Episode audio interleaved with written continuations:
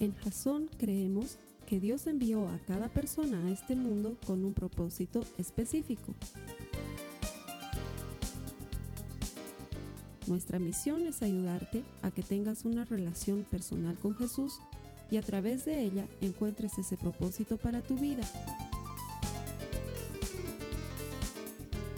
Queremos ayudarte a alcanzar ese propósito. Es nuestra oración que este podcast te ayude a tener visión, a tener jazón.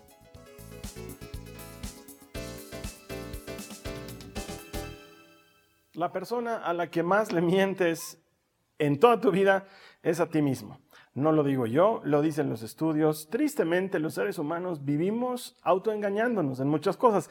La semana pasada veíamos que lo hacemos a raíz, por ejemplo, de esa, no sé, corriente cultural que nos dice, confía en tu corazón, seguí lo que tienes ahí adentro, confía en tus instintos, no te vas a equivocar.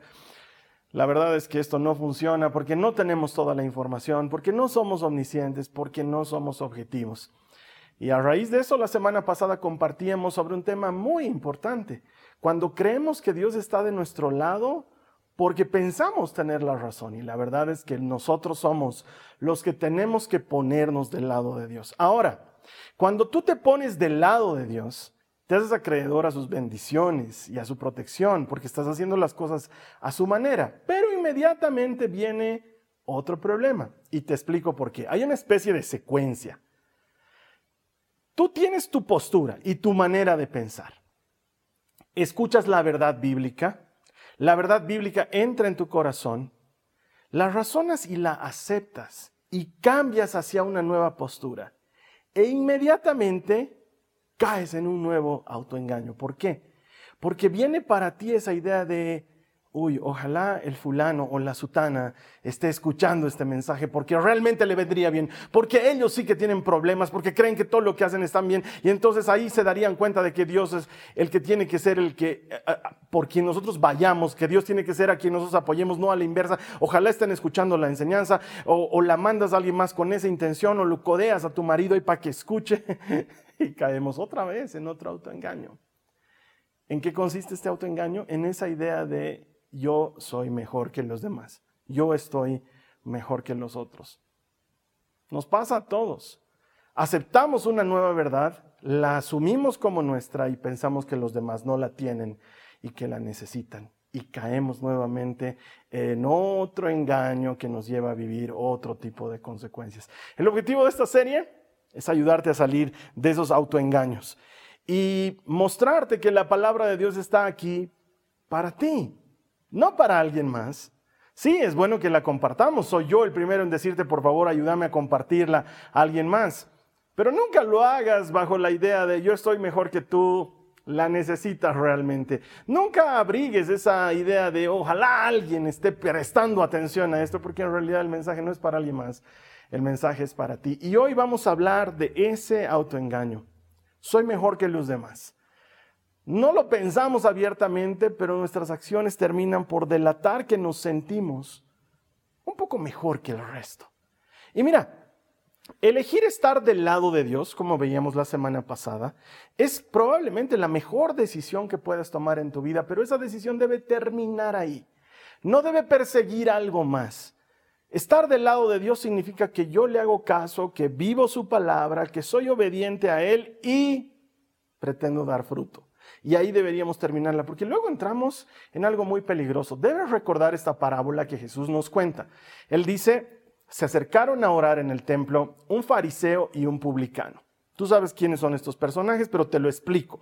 El fariseo es una persona muy religiosa de la época de Jesús, uno de esos eh, hombres que se dedicaba a obedecer la ley, los 613 mandamientos de la ley, los guardaba al pie de la letra, los había aprendido desde que era muy pequeño, se sentía poseedor de la ley, se sentía elegido por haber decidido tomar este camino y mostrar sus habilidades en cuanto a la ley. De alguna manera se sentía muy especial.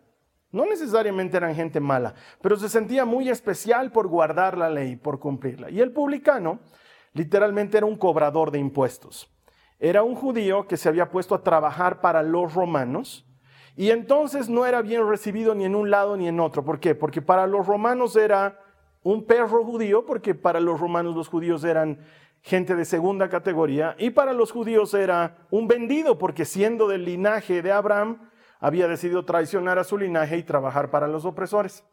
Jesús nos pone estos dos personajes en una parábola y nos dice, ambos se acercan al templo oral, a orar.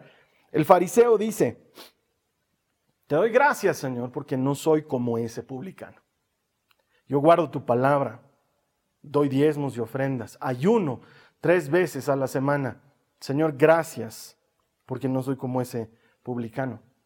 Mientras tanto, el publicano, con la cara agachada, compungido de corazón, golpeándose el pecho, dice Jesús, oraba diciendo, Señor, ten misericordia de mí, porque soy un pecador. Y luego Jesús dice, les aseguro que el publicano salió perdonado del templo. Y es que nos pasa a todos. Es bien fácil caer en la tentación de pensar que porque estás siguiendo a Jesucristo, eres mejor que alguien más. Mira lo que dice la palabra al respecto. Proverbios 16, 25 dice lo siguiente. Hay quienes piensan que está bien todo lo que hacen, pero al fin de cuentas acaban en la tumba. Ay, es que el autoengaño es una cosa bien frecuente en la palabra de Dios y la Biblia con mucha eh, con mucho énfasis nos va a invitar a que salgamos de ese autoengaño, de pensar que somos mejores que alguien más. Te voy a contar una historia, yo la escuché por primera vez cuando tenía 14 años, es una historia muy antigua, quizás ya, ya la, hayas escuchado en otra oportunidad, tal vez la hayas escuchado también en algún mensaje, pero esta eh, ilustra perfectamente lo que te quiero explicar hoy. Había un hombre que había migrado desde Italia hasta España, ya en la época en la que recién se descubrió América, y había hecho una especie de pequeño imperio siendo panadero. Se había transformado en el gran panadero del pueblo y durante 30 años de su vida había trabajado forjando esta panadería y ofreciendo el mejor pan a la gente de su pueblo, hasta que llegó a transformarse en el famoso Don Venancio, el panadero del pueblo.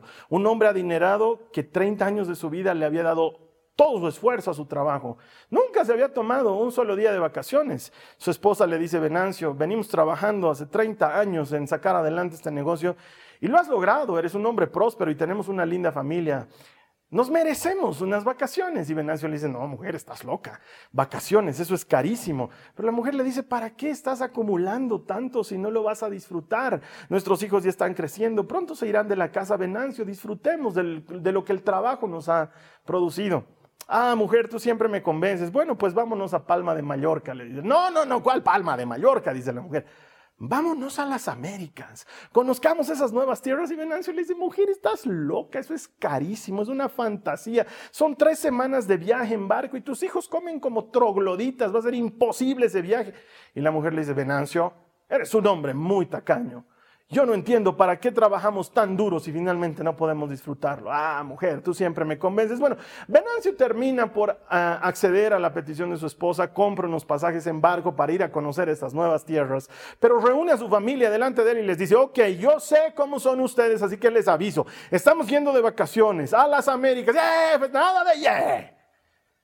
Está prohibido comer cualquier cosa del barco, les dice él. Se miran los hijos, la esposa y dicen, no se preocupen. Estoy llevando unas hogazas enormes de pan y unos tambores de queso. Y durante toda la travesía vamos a comer pan y queso porque ustedes comen como trogloditas y me venderían. El viaje de por sí ya fue carísimo. Bueno, a no viajar ellos acceden, se suben al barco llevando las hogazas de pan y los tambores de queso y se pasaron todo el viaje comiendo eso, pan y queso.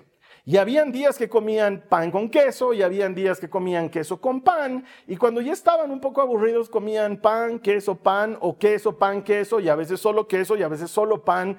Y así fue pasando el tiempo. Y el queso se fue endurando y el pan se fue enmoheciendo y ellos ya estaban amarillos de tanto comer pan con queso. Faltaban como tres días para llegar al puerto de San Salvador en esa época. La mujer habla con Venancio una noche y le dice, Venancio, eres un hombre muy tacaño.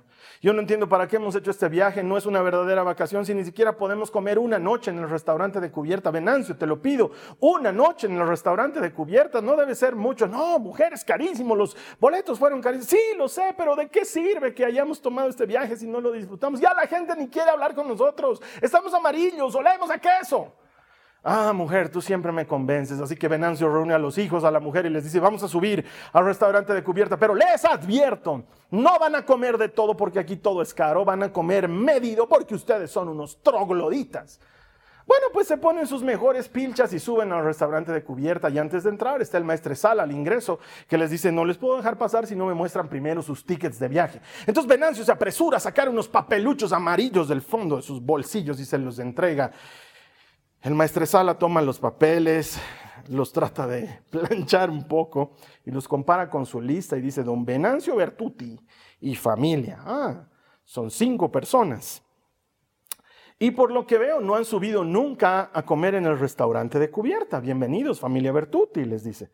Pero además también veo que ustedes tienen comprados los tickets que les incluyen desayuno, almuerzo y cena durante toda la travesía en el restaurante de cubierta. Qué pena que no lo hayan podido utilizar. Adelante, por favor, disfruten y no se olviden, sírvanse cuanto quieran porque en el restaurante de cubierta todo es comida de buffet. ¿Qué pasó con don Venancio? Bueno, aparte de que seguro su mujer lo majó a palos en ese momento, lo que pasó con él es lo que nos pasa a muchos de nosotros. No sabes que no sabes. Don Venancio no sabía lo que incluía su ticket y muchos de nosotros no sabemos que estamos haciendo mal. Es más, la mayor parte de las personas hacemos algo sin pensar que lo estamos haciendo mal y no es hasta que alguien viene y nos dice, oye, ¿no será que estás equivocado? que recién nos damos cuenta y decimos, quizás estoy haciendo mal. Y quizás este mensaje es esa voz de alerta diciéndote, no te engañes a ti mismo, no te engañes a ti misma. No estamos en una mejor posición que nadie. Y más importante, Jesús nunca nos llamó a evaluar la relación personal que Él tiene con alguien más. Jamás nos puso por jueces de nuestros hermanos. No nos toca. Mira lo que dice Santiago en el capítulo 4, en el verso 11 y 12. Es muy claro. Dice, amados hermanos, no hablen mal los unos de los otros. Si se critican y se juzgan entre ustedes, entonces critican y juzgan la ley de Dios. En cambio, les corresponde obedecer la ley y no hacer la función de jueces. Solo Dios, quien ha dado la ley, Él es juez. Solamente Él tiene poder para salvar o destruir. Entonces, ¿qué derecho tienes tú para juzgar a tu prójimo? Esa es la clase de cita que no necesita una interpretación. Muchos de nosotros caemos en ese error de que empezamos a caminar en la palabra y entonces empezamos a fijarnos si los demás caminan en la palabra y Jesús nunca nos mandó hacer eso, pero creo que lo hacemos como una manera de autojustificación. No sé si alguna vez te pasó en tu época de colegio o les pasa a tus hijos. Viene tu hijo aplazado, te trae una nota de aplazo y te dice, mamá, eh, mira mi nota. ¿Y qué te ha pasado? Pero todos nos hemos aplazado, te dice. Todos, todos nos hemos aplazado. De ojo, el Lucho, no sabes, de ojo. Es sí que, esto no es nada de aplazo. Él sí que de ojo se ha ido a ese. De su casa lo van a votar. Es como una manera de autojustificarse. Yo me acuerdo que cuando yo salía con algo así, mi mamá siempre me decía, mal de otros, consuelo de tontos. Yo soy mamá tuya, no soy mamá del tal Lucho. No deberíamos caer en esa tentación tan sencilla, pero lo hacemos. Nos engañamos pensando que como los demás no lo están haciendo tan bien como nosotros, entonces nosotros debemos estar mejor que ellos. Y sabes que eso nos lleva a una posición de acusación. Y tengo que decirte algo muy duro, pero algo muy cierto. ¿Sabes cuándo nos parecemos más a nuestro enemigo? Cuando nos volvemos acusadores de nuestros hermanos. Y quizás me digas, es que Carlos Alberto, tú no has visto lo que ha dicho, es que no le has escuchado, no has visto su publicación en Facebook, tenías que ver, es que no, no da fruto su vida, tienes que darte, y probablemente tengas razón. Probablemente tengas razón, pero a lo que me voy es que Jesús nunca nos llamó a ser los jueces de nuestros hermanos. Jesús nos llamó a vivir una vida recta delante de Él, no a que nos estemos fijando si los demás viven una vida recta delante de Él. Juan y Santiago, sus discípulos, tenían esta tendencia. La Biblia cuenta cómo, por ejemplo, en cierta oportunidad se acercan corriendo a Jesús y le dicen, Maestro, hemos visto un hombre que está echando demonios en tu nombre y como no es de nuestro grupo, le hemos prohibido que lo haga. y Jesús les dice, ¿qué les pasa? ¿Qué les pasa? Déjenlo. Porque el que no está conmigo está contra mí. Déjenlo. Pero Juan y Santiago eran así. Los mandó evangelizar a cierta ciudad y regresan y le dicen, Señor, a los que no nos recibieron, a los que no nos dejaron entrar en su casa. ¿Quieres que oremos para que eh, del cielo caiga fuego y los consuma? Ah, Juan y Santiago se parecen mucho a nosotros. Ah, hemos hecho una cruzada evangelística, pero los otros hermanos de la otra iglesia ni se han involucrado. ¿Por qué somos así? ¿Sabes qué? Jesús los reprende. Es más, les pone un sobrenombre, hijos del trueno, porque su carácter era así. Andaban fijándose que si esto, que si el otro, y sabes que entre los discípulos tenía muchos problemas al respecto. Ellos fueron los que le dijeron a Jesús, eh, podemos sentarnos a tu derecha y a tu izquierda, y los otros se enojaron porque Juan y Santiago eran así, ¿sabes qué? Sentían que eran mejores que los demás. Ese es un autoengaño. Y necesitamos salir de eso. Necesitamos entender un concepto muy bíblico que te quiero explicar hoy. Ese concepto se llama la multiforme gracia de Dios. Es Pedro el que nos presenta este concepto en una de sus cartas, diciéndonos que cada uno de nosotros sirva dentro de la iglesia conforme a la multiforme gracia de Dios que nos ha sido dada. El que enseña, que enseña, el que aconseja, que aconseja, nos da una serie de consejos sobre dones y talentos y sobre el llamado. Pero sabes que si tú lees este pasaje y lo entiendes a profundidad, la multiforme gracia de Dios es solamente una manifestación de lo multiforme de Dios. A Él le gusta la diversidad. Mira el mundo a tu alrededor grita por todas partes que Dios ama la diversidad, los colores, las formas y, ¿por qué no?, la manera en que sus hijos nos relacionamos con Él. Tú como madre, como padre, no te relacionas igual con todos tus hijos. Tienes una relación distinta con ellos. Y sucede igual con Dios y con la iglesia. ¿Sabes qué? La multiforme gracia de Dios también se manifiesta en la iglesia. Hay iglesias que son muy conservadoras que su alabanza está compuesta por himnos, que sus cantos son muy solemnes. La gente asiste a la iglesia vestidos con un traje muy especial, corbatas y ternos, las mujeres unos vestidos de domingo muy hermosos y, son muy formales en el desarrollo de su reunión. ¿Y sabes qué? La presencia de Dios está ahí y se manifiesta. Y hay gente que necesita este tipo de iglesia para desarrollar una relación personal con Jesús. Y hay otras iglesias que son juveniles y contemporáneas, que el líder de alabanza tiene los cabellos parados y el pantalón con huecos y que cantan música bien contemporánea, bien sonada, bien movida. Y hay saltos y hay gritos de alegría y la gente se mueve. Y sabes que la prédica es poco convencional y el pastor no necesariamente está de traje y, predican la palabra de Dios. Y hay gente que les encanta este tipo de iglesia contemporánea y que la presencia de Dios se manifieste a través de un servicio así y la gente desarrolla una relación personal con Cristo en una iglesia así. Hay iglesias muy pentecostales donde están remolineando desde, que entran y hablan en lenguas y tienen profecías y salen enfermos y sabes que la presencia de Dios se mueve también en ese lugar. ¿Por qué tenemos que fijarnos si son como nosotros, si lo hacen como nosotros, si hablan nuestro mismo idioma? Cuando en realidad deberíamos entender que la multiforme gracia de Dios garantiza la presencia de Jesucristo donde dos o más se reúnan en su nombre. No estamos llamados a estarnos fijando en esos detalles. Y es que pensamos que la iglesia debería atender nuestra necesidad. ¿Cuántas veces he escuchado a alguna persona que dice, no, yo estoy viniendo a ver qué tal me va en esta iglesia, hasta ver una iglesia que se ajuste a lo que yo estoy buscando, una iglesia en la que me sienta cómodo?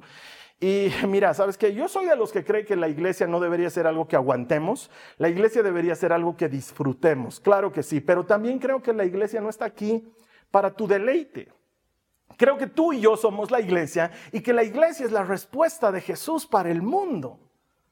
Esa idea de tengo que estar cómodo y esos hermanos no me hacen sentir cómodo y esos no lo hacen como nosotros lo hacemos, se parece a Juan y a Santiago y no es lo que Jesús quiere de nosotros. Quiere que salgamos del autoengaño de pensar que somos mejores que los demás. Mira lo que dice Pablo en Gálatas 6. Esta semana te he estado leyéndote Gálatas 6.2. Leamos el siguiente versículo, el 3 y el 4. Mira lo que dice a continuación de ayúdense a llevar sus cargas. Mira lo que dice. Dice, si alguien cree ser algo, cuando en realidad no es nada, se engaña a sí mismo.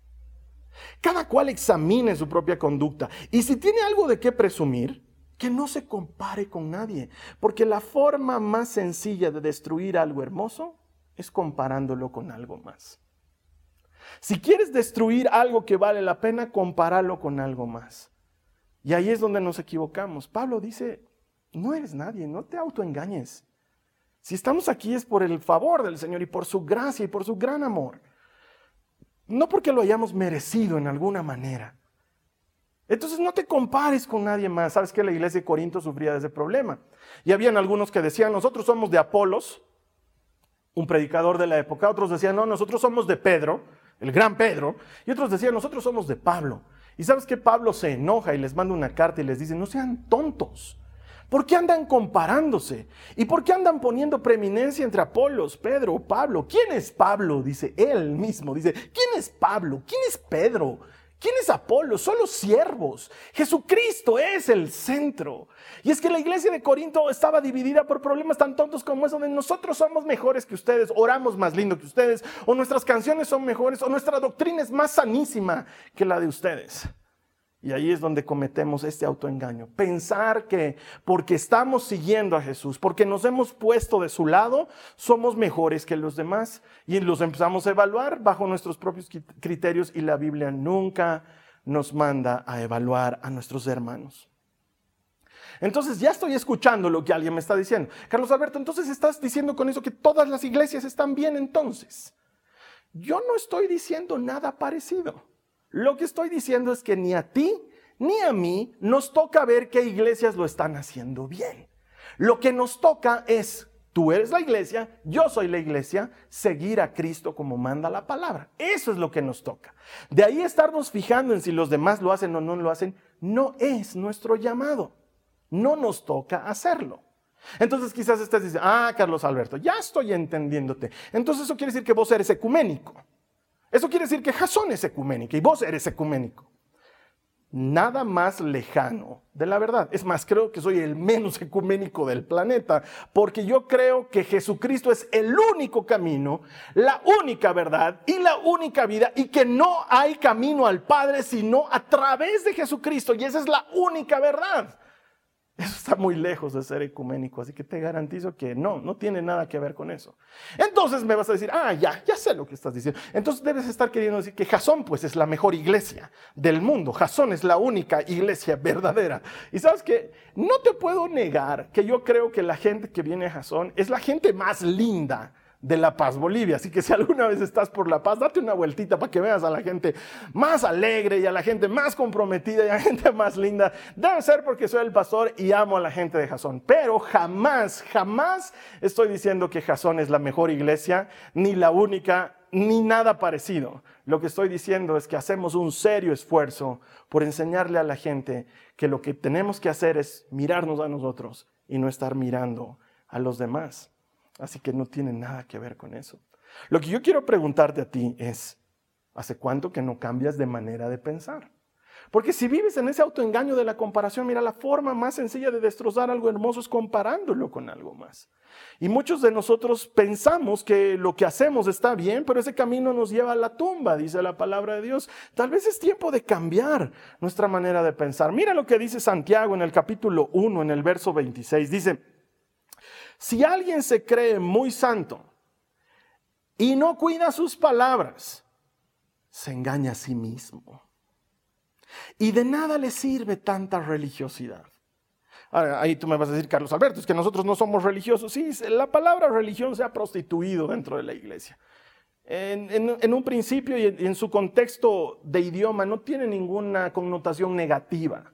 Lo que aquí Santiago está diciendo es, ¿por qué te haces al tan cristiano si andas hablando mal de otros cristianos? Eso te está diciendo. Cuando te fijas y hablas mal de los demás, sabes que te estás engañando a ti mismo, estás creyendo que tú eres mejor que los demás. Y si algo que me sorprende y me apena, es la enorme cantidad de cristianos que hay en todas partes que le dedican la mayor parte de su tiempo a denunciar a otros cristianos que según ellos están mal en lugar de anunciar a Jesucristo. Ahí yo debería recibir un amén. Alguien debería estar de acuerdo conmigo. Porque es impresionante, tristemente impresionante, la gran cantidad de cristianos que a lo único que se dedican es a hablar mal de otros cristianos, a criticar a otros cristianos, a condenar otros ministerios, a juzgar otros ministerios, en lugar de hacer lo único que se nos pidió, que es anunciar las buenas nuevas de Jesús. Con razón mucha gente que no conoce a Jesús se decepciona de Jesús por cómo presentamos a Jesús. Porque nos ven que nos estamos criticando y juzgando entre nosotros y el Señor nunca nos llamó a hacer eso. Es más, Jesús fue completamente opuesto a esta idea. Él dijo, ¿qué haces mirando la paja en el ojo de tu hermano? Hipócrita. Esa es la palabra que utiliza. Hipócrita. Primero quítate tú la viga que tienes en tu ojo para que luego puedas ayudar a tu hermano a quitarse la paja que tiene. ¿Y quién de nosotros está en la posición de decir, yo ya me quité la viga? Yo ya puedo fijarme en los demás. Ninguno. Todos estamos en el proceso de ser transformados.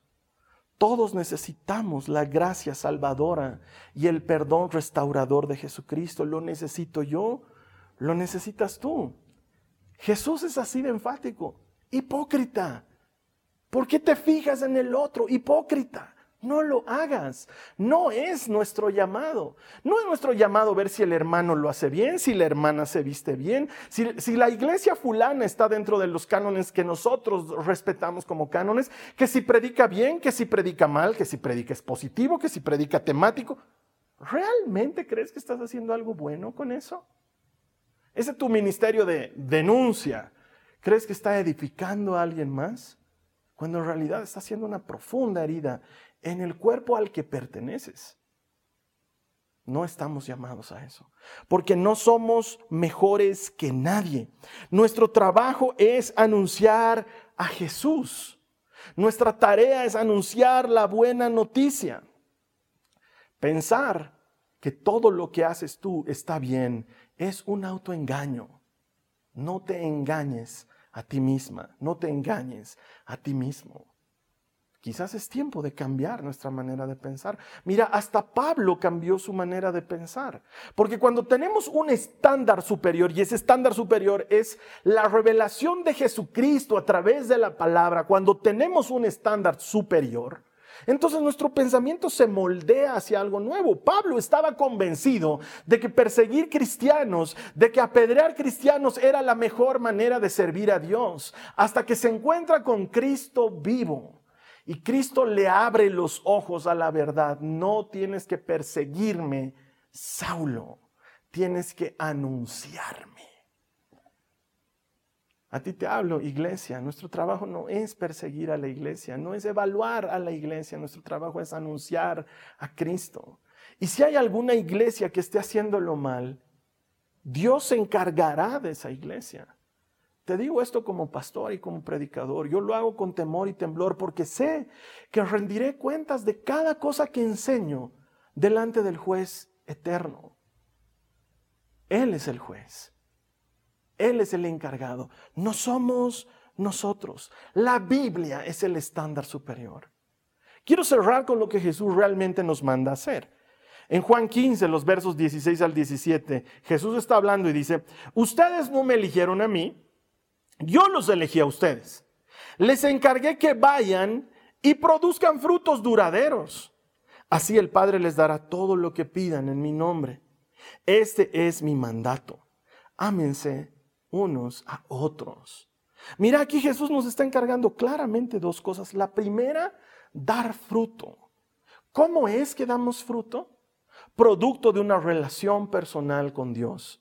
La Biblia nos enseña que es el Espíritu Santo el que produce fruto en nosotros. Amor, gozo, paz, paciencia, benignidad, bondad, fe, mansedumbre, dominio de sí mismo. Contra tales cosas no hay ley, dice la palabra de Dios. Tanto más nos relacionamos con el Señor, tanto más nos ponemos de su lado, tanto más buscamos conocerle más y amarle más, tanto más campo le damos al Espíritu para que produzca ese maravilloso fruto que tiene nueve distintos aspectos.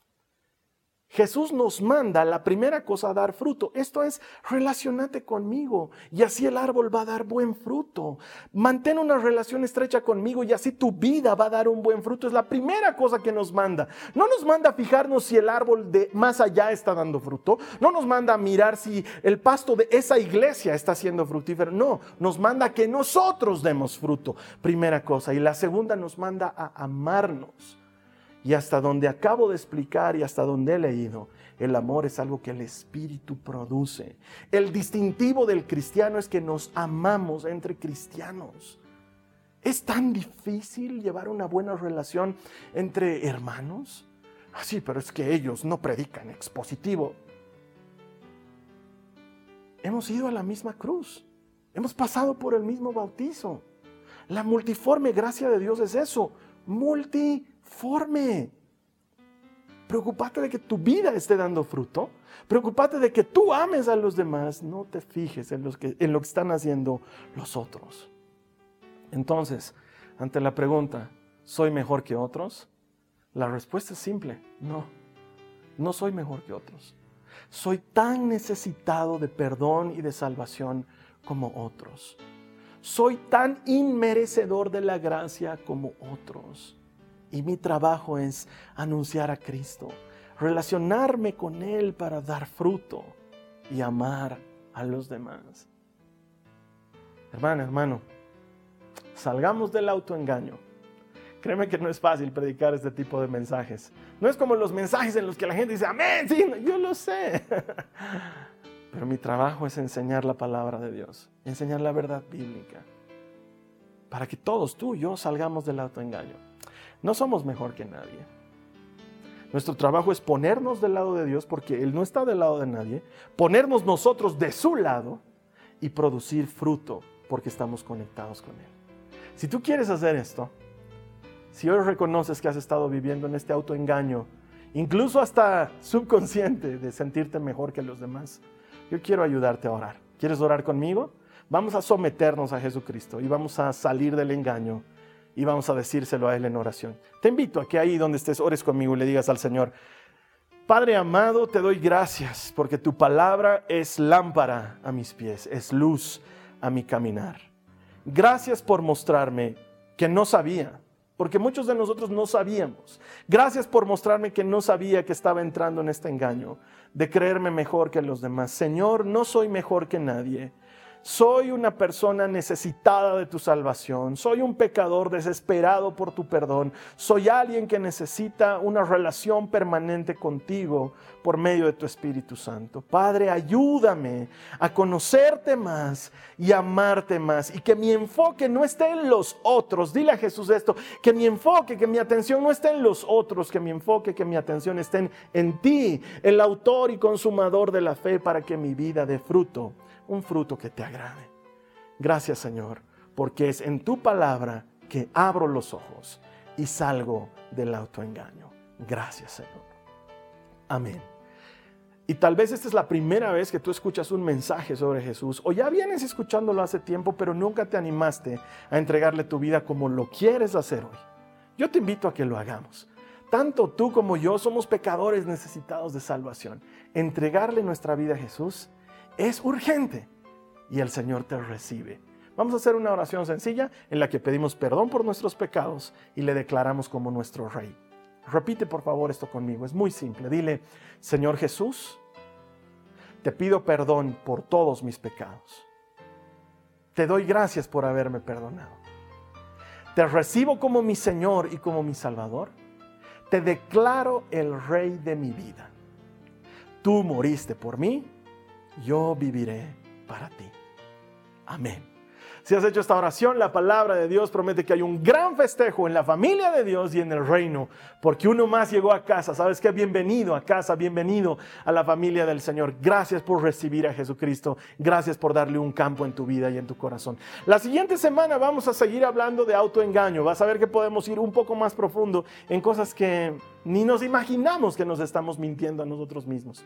Ahora sí, ayúdame a compartir este mensaje, no en juicio, sino para que sean muchas otras más personas que escuchen el mensaje eterno de la palabra de Dios, la esperanza que hay en Él, la salvación que Él sigue ofreciendo gratuitamente para todos. Luego, cuando esto suceda, cuando la gente recibe el mensaje, cuando esa semilla caiga en buena tierra y de fruto abundante, ahí vamos a celebrar lo que festejamos en Jasón desde el día uno que el Señor nos llamó a este ministerio, que todo el que encuentra a Dios encuentra vida. Te espero aquí la siguiente semana. Esta ha sido una producción de Jason Cristianos con propósito. Para mayor información sobre nuestra iglesia o sobre el propósito de Dios para tu vida, visita nuestro sitio web www.jason.info. Allí encontrarás muchos recursos para animarte en tu relación con Dios, enseñanzas, nuestro blog, prédicas y mucho más. Te lo deletreamos www.jazon.info. También puedes visitarnos en nuestro sitio en Facebook www.facebook.com barra Que Dios te bendiga abundantemente. Muchas gracias.